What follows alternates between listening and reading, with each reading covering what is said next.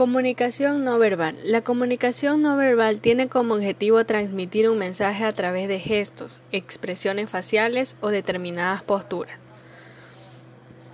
En este tipo de comunicación no tiene cavidad la comunicación verbal, sino que se basa en el lenguaje corporal.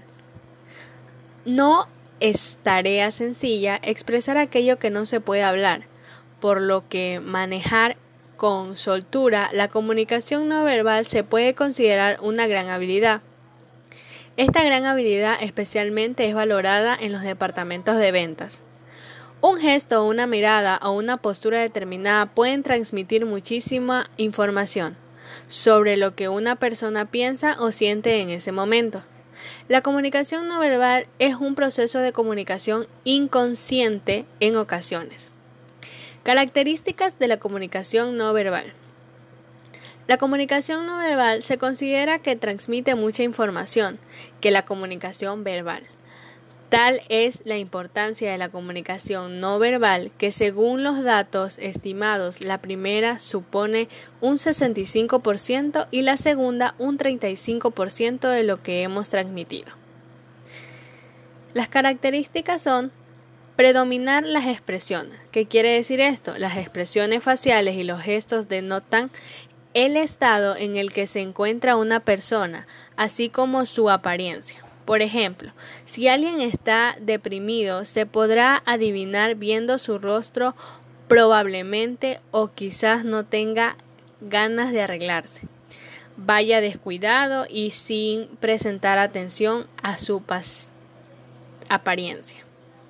La importancia de la comunicación no verbal es mucho más reveladora que la comunicación verbal, porque muchas veces no puede disimularse y controlarse. Por ejemplo, en una discusión, aunque se controle el tono de las palabras que se emplean, los gestos y los movimientos corporales pueden expresar lo contrario. Siempre tenemos presente que se manifiesta incluso a través del silencio. Este último también puede ser como una respuesta. Hola, hoy les hablaré un poco sobre las funciones de la comunicación no verbal. La comunicación no verbal es una forma de expresión en la que interactuamos con nuestro interlocutor, sin emplear palabras, apoyándonos a la comunicación verbal.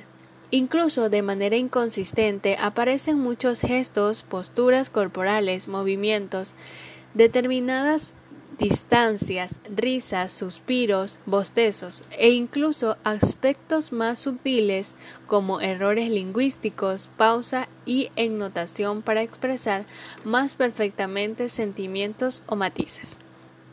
El lenguaje no verbal es en parte innato, en parte imitativo y en parte aprendido.